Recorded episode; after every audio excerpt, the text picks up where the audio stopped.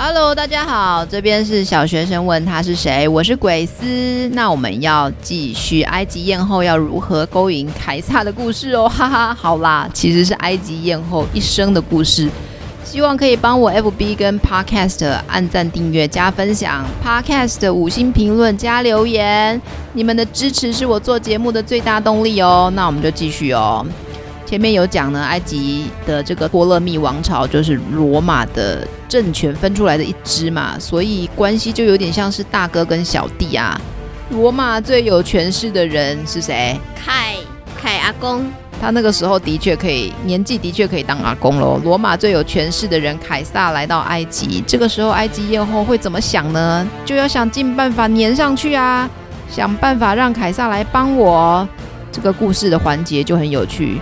这个时候呢，埃及艳后才二十一岁，她就呢把自己用毯子包起来，叫旁边的仆人把她抬进去凯撒的房间。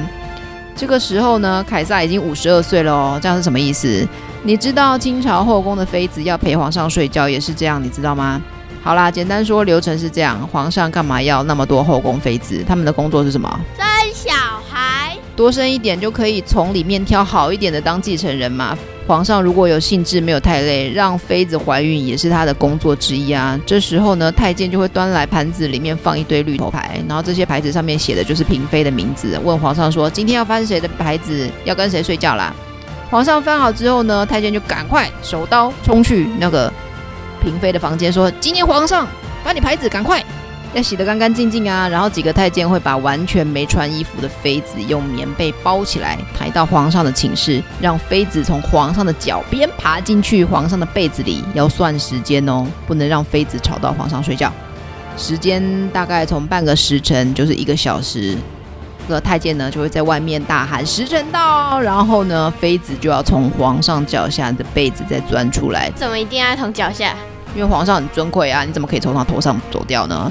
你一定要从他脚下跑出来这样。然后好啦，埃及艳后这样的举动是什么？史料写说，经过一番交谈，到底是交谈还是交配不知道。但就算有交配，也一定有交谈。讲话比较重要。总之，埃及艳后出房间之后，事情的演变就是，凯撒超喜欢埃及艳后。从此之后呢，埃及艳后就变成凯撒的情人。让凯撒呢放弃原本占领埃及的计划，还决定让埃及艳后登上王位，再度与国王弟弟呢一起治理国家。诶，讲到这边，你有没有觉得很奇怪啊？既然凯撒跟埃及艳后这个姐姐都这么讨厌这个弟弟国王，而且凯撒是那么厉害的人呢，他本来就想吞掉埃及，结果现在反而动手杀掉国王，有一点奇怪啊。我猜，其实凯撒也有评估一下局势啦，看了一下支持国王弟弟的军队。你还记得前面有讲，就是就是这支军队把姐姐赶出国了嘛？凯撒的确有那么强大的军队可以并吞埃及，但他仔细想想，他真的要用那么多子弹人力去做这件事情吗？而且一方面，凯撒很喜欢埃及艳后啊，埃及艳后哭哭说我要掌管这个国家啦。回到凯撒一开始的打算，他不就想控制埃及吗？现在控制埃及艳后，让弟弟国王不要太嚣张，什么都他们决定。然后呢，自己还不用打打杀杀失去士兵，听起来是不是有点划算？你说埃及艳后的故事是她有多漂亮，多少有权势的男人为她倾倒？很抱歉，这整个故事都是利用对权力、权势的故事。你说埃及艳后漂亮，她可能真的漂亮，但应该是小部分因素，绝大部分因素还是名分。你说名分为什么那么重要呢？因为名分隐隐约约暗示了力量，这个力量是来自谁呢？其实是人，是人民。只是那个时候人民不知道自己拥有这样的力量，还以为所有的事情都是神明指示的。为什么这样说呢？逻辑来自于人民相信君权神授。国王的力量来自于神明给的，所以人民愿意相信且服从国王的命令。如果今天上来一个名分不正的人，不是国王的顺位继承人，这个继承人可能是儿子、女儿、弟弟之类的，人民可能就会觉得这样是违反神的旨意，是不是接下来的世界就会变得无法想象的可怕，会一直有不好的事情发生，比如说什么水灾、旱灾。就会想要造反，想要反抗，群众的力量会有多可怕呢？讲到这边，你知道历史故事里面这些政治人物，权力跟权力有不一样的字，你知道吗？我们先讲我刚刚讲的权力，后面那个字是力量的力，简单说是改变个人或团体行为的能力，就是能决定别人要做什么、怎么做的力量。国王有权利决定人民缴多少税、当兵当多久。那另一个权利是什么？后面的那个力呢？一样的权，但是后面的利呢，是那个刀很锋利的那个利。这是一个很年轻的词汇哦，它是用英文翻译来的，英文叫做 right。最一开始使用是一八六四年，所以这个词才一百多岁，怎么会？因为这个字的意义本来就很晚才出现。权利是法律给人民的保障，人民可以保护自己的力量、利益。就好像你们现在是小学生，你们有受教权，是基于中华民国法律给你们这个年纪的儿童读书懂事的权利。如果你今天不上学，就会有好多人跑来关心你，诶，你怎么没来读书？然后就会出动很多人马把你抓出来，让你回学校上课，哈哈，听起来很可怕吗？这是你的权利啊！你要读书懂事之后，才能做更多事，才能挑选自己喜欢的事来做，这样比较好，对吧？好啦，我们现在讲的故事都是一八六四年以前的事，根本是西元前的事啦，所以所有的权利都是改变人民、改变群众的力量，这个很古老的词啦，权利。虽然凯撒觉得这样子是个蛮平和的方式，但底迪国王一党啊，就是依附国王的一群臣子们，觉得这样子权力被瓜分走，不开心，他们讨厌凯撒啊。那要怎么把凯撒这群人弄消失呢？最简单直观方式的是什么？嗯，就把统治者杀掉。对，就是杀了凯撒。本来呢，杀敌呢要先杀将领，刺杀将领成功，军队就会涣散，他们就不用打军队啦。但是他们就刺杀凯撒就失败了，刺杀将领失败，就只好做比较麻烦的攻击对方军队。其中一个将领就是带头的将军啦，叫做阿基拉斯，他就领兵呢去打首都亚历山卓内的罗马军，那整个城就乱七八糟啦，还焚烧掉一部分的亚历山卓图书馆。这个图书馆呢被烧掉，真的有点令人伤心。它曾经是世界上最大的图书馆，也是古希腊最重要的图书馆，不在希腊本土，而在埃及。前面呢刚刚有讲啊，托勒密王朝的建立是亚历山大大帝死后的将领托勒密一世分到的一块领土。托勒密一世呢就在他在位期间盖了这个世界上最大的图书馆。那后来托勒密二世啊、三世就继续扩建这样子，然后就成为了希腊文化的知识中心。那因为史料没有很齐全，现今人们只知道他先后毁于两场大火，一次是这场战役的大火。第二次是毁于三世纪末罗马皇帝奥勒利安统治时期发生的内战。总之，实际是什么模样，没人知道，因为他连一个石块都没有留下来。现在的人呢，只能从历史文献的零星记载中了解。后来的人想说，这么大的图书馆，至少该留下些什么吧？结果他们就一直挖挖挖，结果也没发现什么。所以你说，这有没有可能是一个人，还是一群人在各种不同的史料中乱吹牛？我觉得可能是那个图书馆是用土盖的，然后土就掉下来，然后你就看不出来 土是不一样的。哦，就比较不稳固是吗？好，继续我们刚刚讲的乱七八糟打仗的亚历山卓城哦。埃及艳后有个妹妹哦，哎呦，他们家族就是生一堆都没有被教育，不要跟继承人抢啊。每个小孩都觉得自己有名分、有机会就要抢这样。然后这个妹妹呢，叫做阿尔西诺伊四世。从城里面呢，这个亚历山卓城里面逃出来之后呢，他就加入了刚刚讲的那个阿基拉斯军，然后就大喊：“我是女王啦！”诶，这些军队士兵真的也听他的哦。然后这个妹妹呢，就控制了军队。诶，奇怪，弟弟国王好像就负责有个名号啊、签名啊，其他事情好像都不会做。总之，你可以想成这个妹妹呢带着弟弟。诶，对，这个妹妹年纪也比弟弟国王还要大。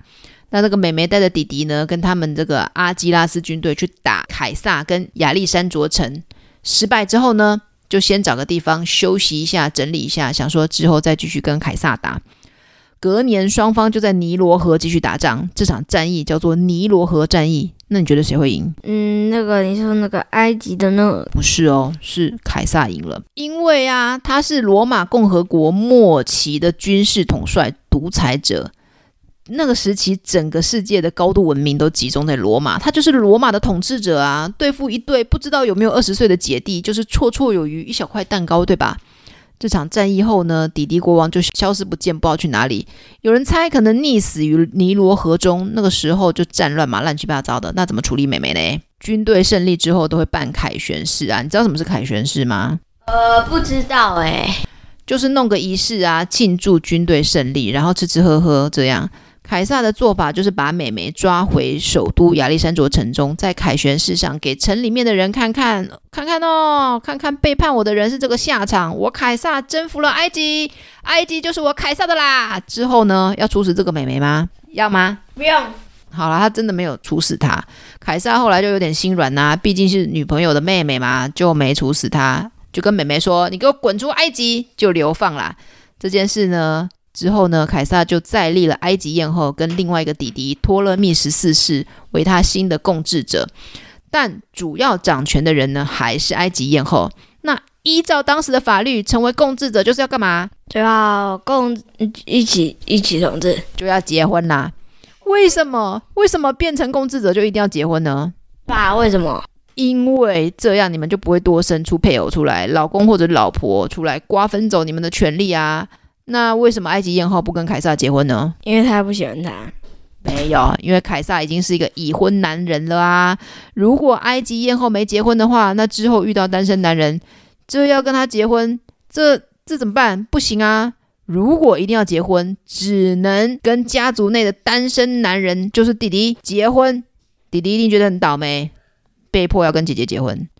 在权力面前，什么阻碍都不是阻碍。埃及艳后跟凯撒的结合中间的阻碍是什么呢？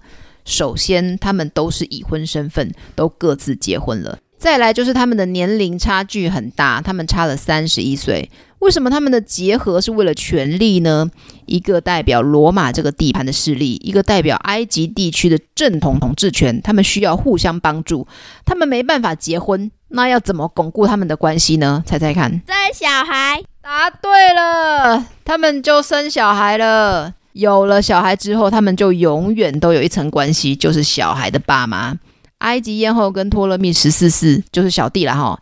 结婚那一年夏天，埃及艳后呢就生了凯撒的小孩，也就是埃及艳后其实是怀着孕跟小弟结婚的。这个小孩的名字非常的不意外，叫什么嘞？你猜猜看。托勒密。答对了。他叫做托勒密凯撒，名字跟凯撒一样。这是埃及艳后的第一个小孩，从名字可以看得出来，跟埃及艳后姓，不跟凯撒姓。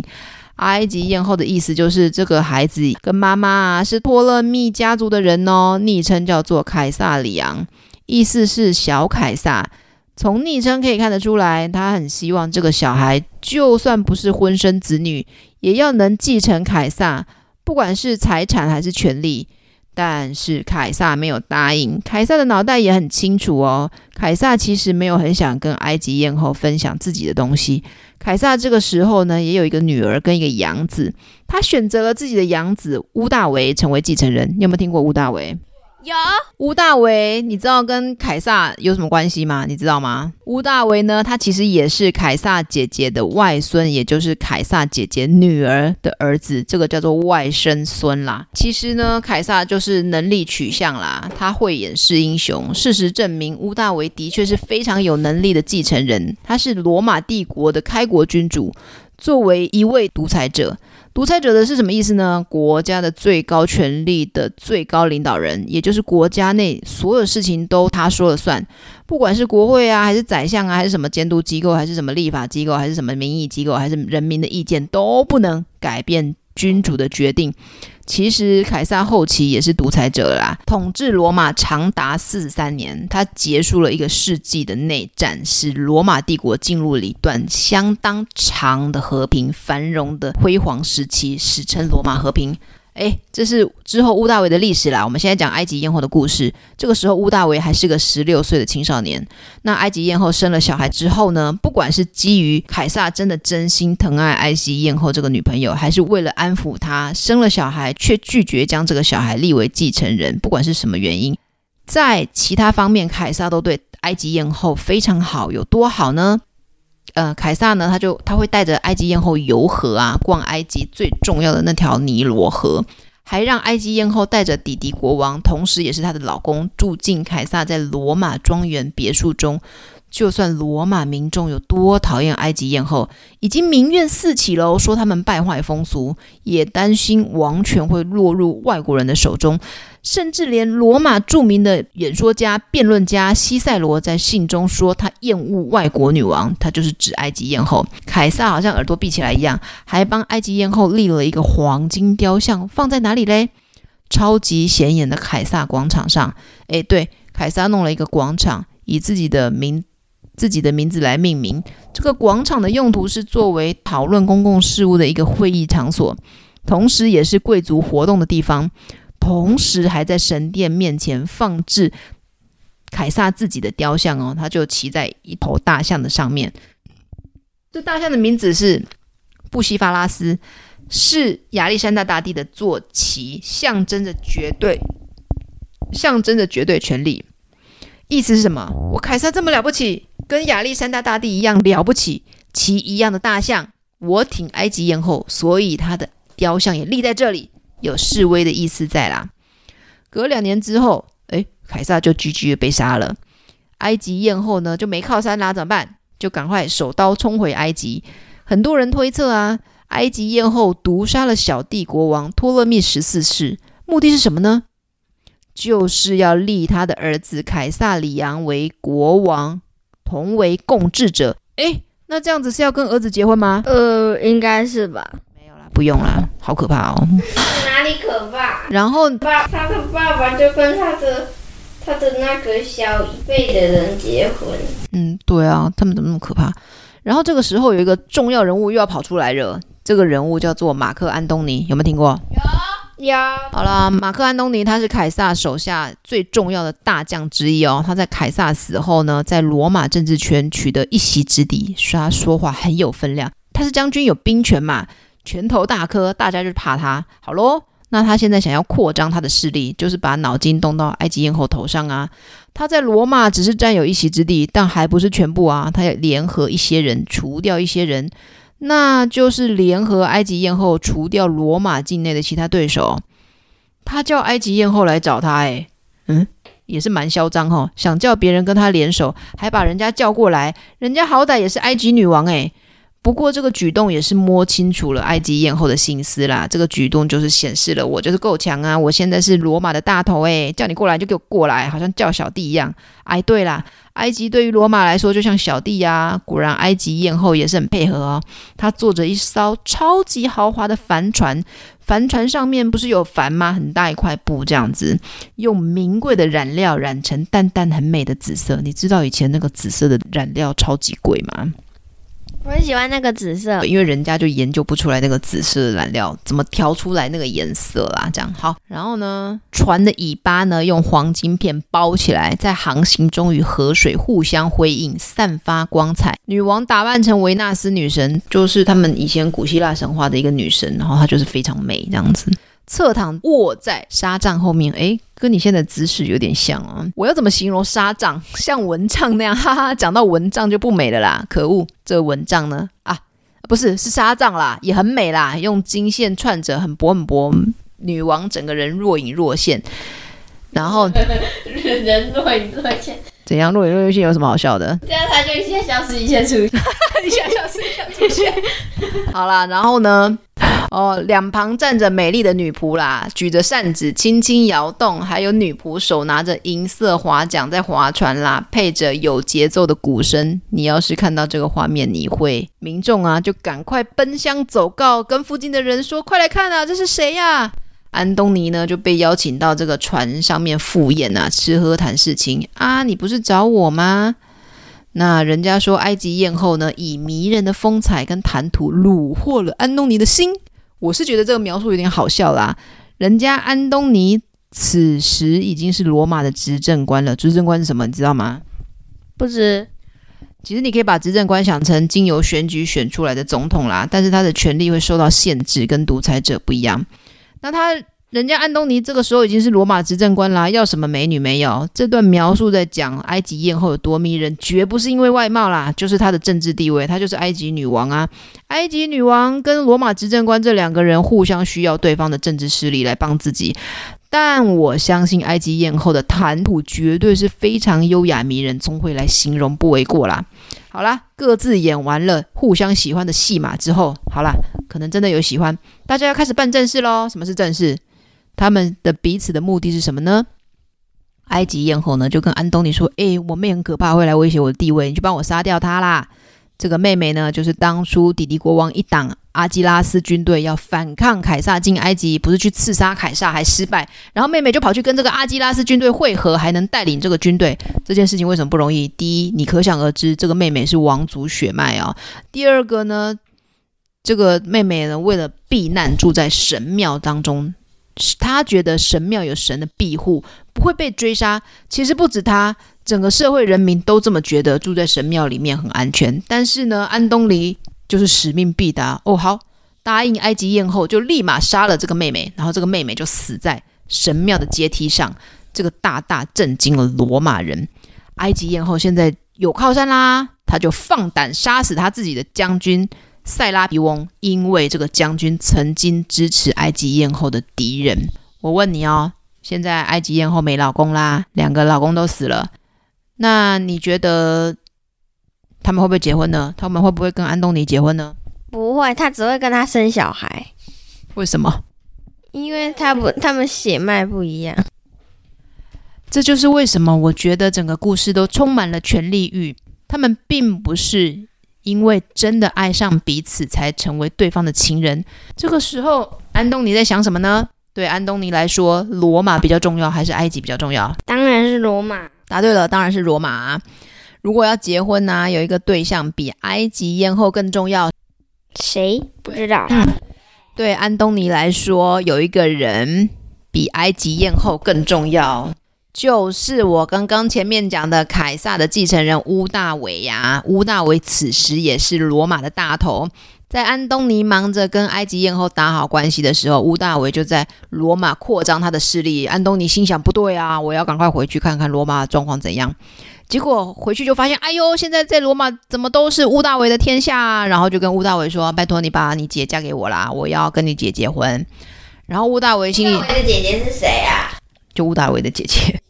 他的名字叫做小屋大维，但不重要，好不好？屋大维就想说，好啦，跟有势力的安东尼变成亲戚也不错，大家先不要打架。然后乌大维的姐姐就跟安东尼结婚了。埃及艳后又是怎么想的呢？心里想说，你这个烂东西，说爱我，结果跟别人结婚。好啦，大家心知肚明怎么回事，那怎么办？我又很需要罗马的势力啊。那他就跑去偷偷跑去跟他生小孩。哎呦！还真的耶，他就跟他生小孩了，这样子，生三个，三个，嗯，叫什么名字？好啊，不重要，头很长一串，讲完你也不记得。好，然后呢，就跟凯撒那个时候同一招嘛，不能结婚就生小孩啊。他们见面后，隔年的年底就生了一对龙凤胎，是双胞胎啊。但是为什么要叫做龙凤胎？男女生？答对了，就是男女生。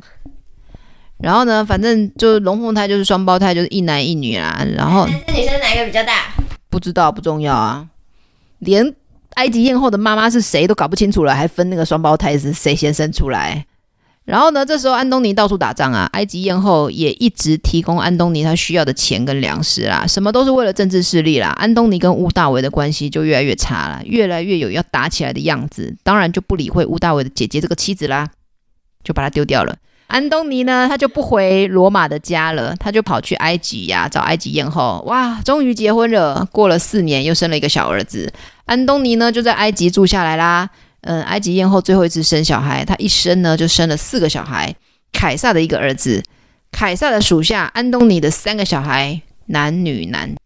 那安东尼住在埃及之后，他在干嘛嘞？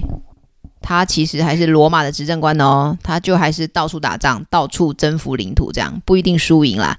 就在埃及艳后生最小的儿子之后，过两年，安东尼他就是征服了地中海东岸，就是那个地中海右边哈的亚美尼亚王国，这代表什么呢？就是本人在下，我好棒棒，很能征服周遭王国，我权力很大哦。然后为了彰显自己的权力，他宣布呢，埃及艳后跟凯撒里昂为共治者，就是埃及艳后跟他的大儿子是埃及的共同国王。诶，奇怪，早就是了，还要你宣布哦？意思就是我说了才算啦。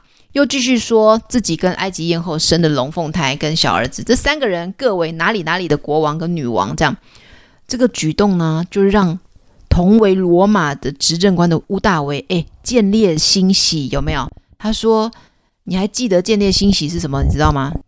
我终于抓到理由打你啦！我早就想打你，想很久了，只是一直苦无理由啊，因为那个。”那个安东尼把他姐姐丢到垃圾桶了，新仇加上旧恨有没有？之前就是敌人，现在又把那个我姐姐丢掉这样子。然后呢，为什么这样子抓到理由呢？乌大维就跟罗马人说：“哎，你看看这个安东尼跟我一样是执政官呐、他怎么可以因为只因为他自己征服了亚美尼亚王国就自我膨胀，自以为自己是罗马的独裁者啦，可以单方面宣布谁谁是哪里的国王啦？他哪有这么大权力？是当我死啦？”然后呢，一边暗示安东尼，他其他呢在罗马政治上的敌人叫做政敌啦，说：“哎，你看安东尼现在给他老婆小孩这么多块土地，他老婆呢会不会找东方？东方就是地中海右边东边哈的国家一起打罗马？会不会变成全世界的女皇啊？他们那个时候有恐女症有没有？现在是西元前呢、啊，女性的地位很低落，被女皇统治怎么样？他们这些男人就不爽啊。”终于隔年，安东尼跟屋大维就决裂啦。屋大维要宣战，他要对谁宣战？安东尼，他要对那个埃及艳后宣战啦。因为女性弱势嘛，天生有罪这样子。然后呢，他就对埃及艳后宣战，说我要打你。隔两年，你看就是看女生好欺负啊。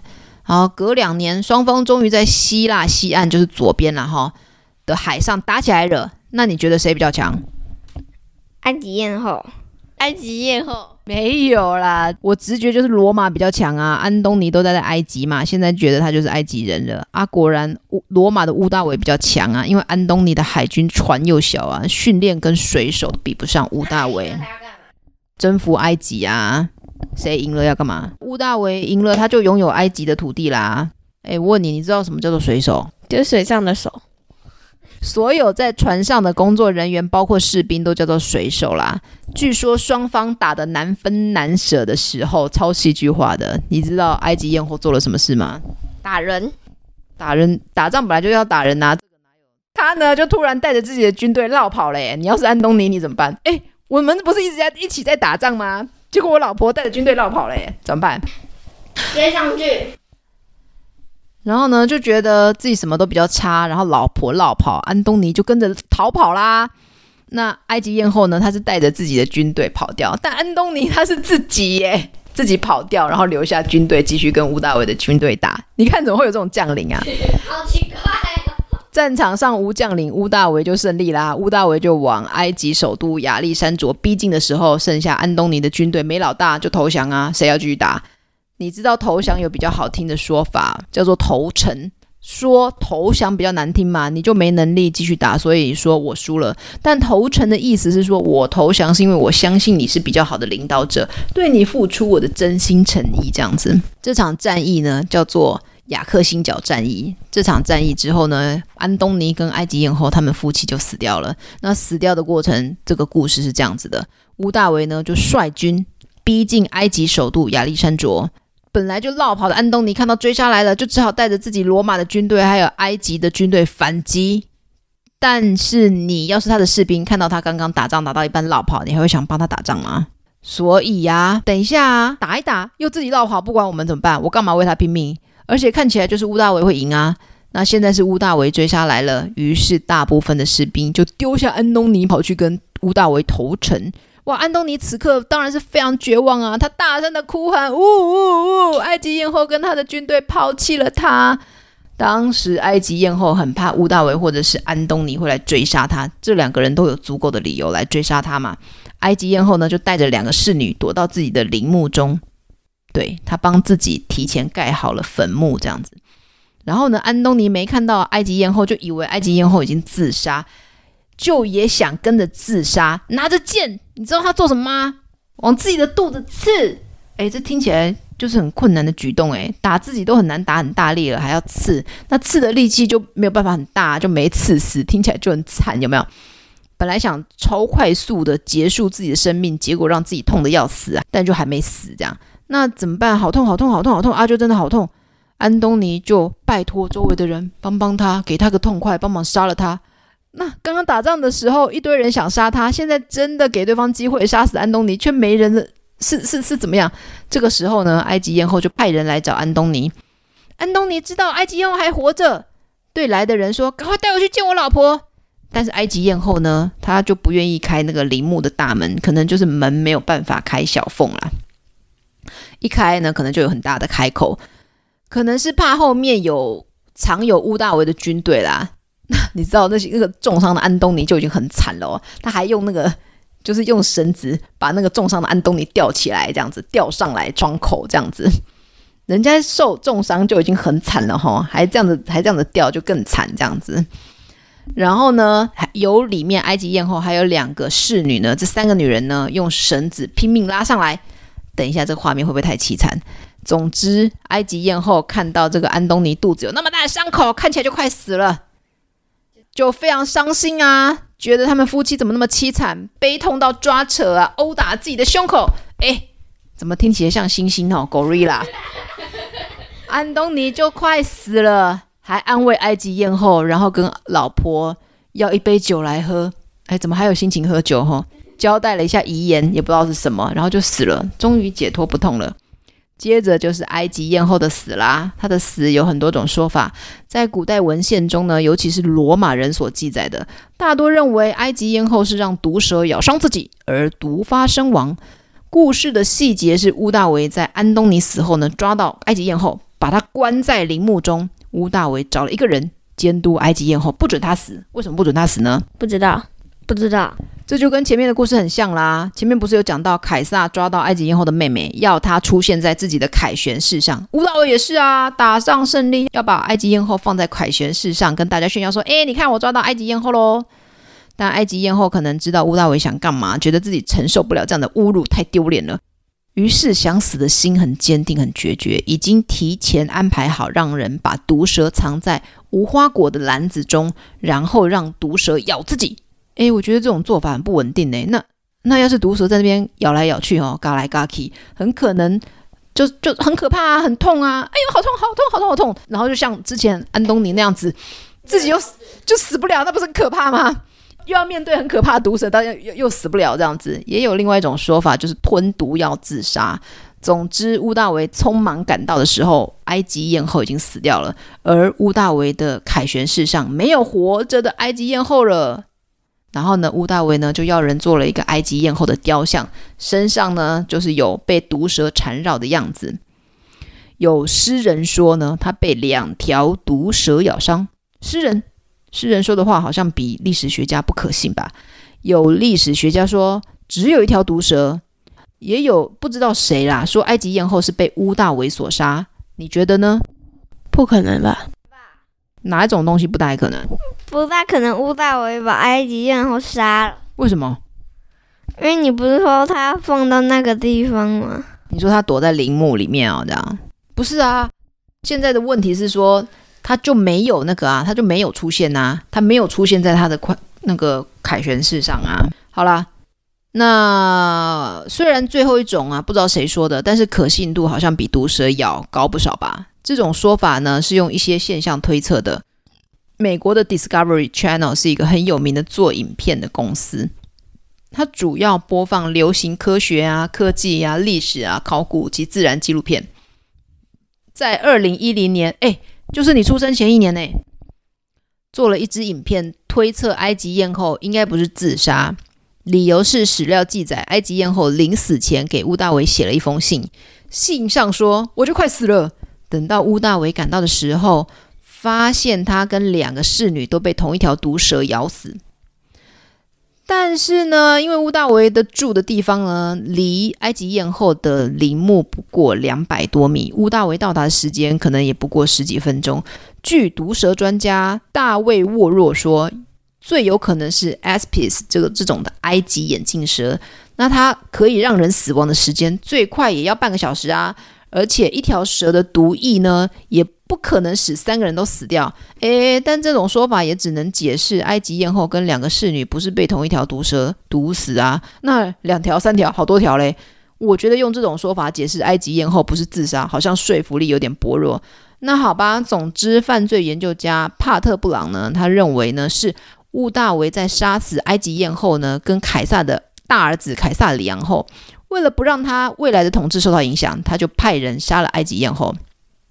在埃及从来没有女仆陪主人自杀的传统，那为什么这两名女仆在埃及艳后企图自杀时，或者自杀之后，不立即撞门喊卫兵帮忙，而是选择一起死亡？答案非常简单，屋大维除掉了所有目击者。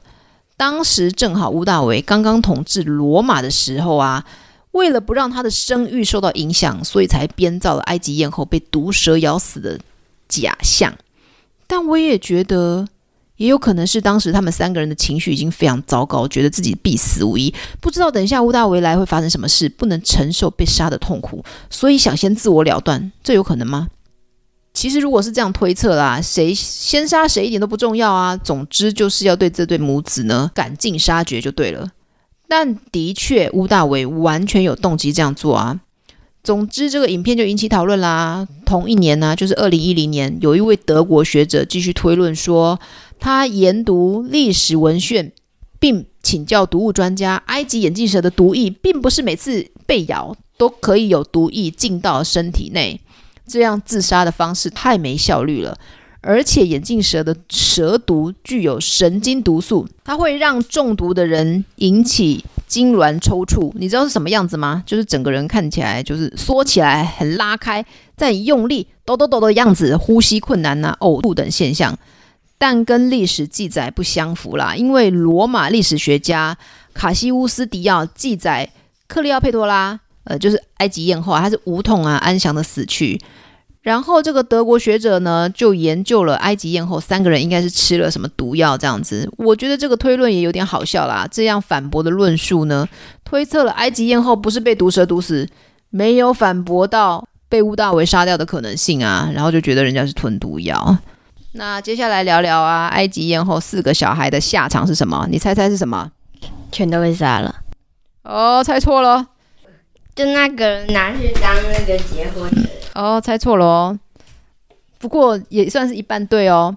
对屋大维来说，埃及艳后的大儿子威胁性最大啊，因为这个小孩是凯撒的小孩嘛。长大之后呢，他的身份在罗马会有一定的号召性啊，就是喊我是凯撒唯一的儿子，就会有一堆人冲出来追随他。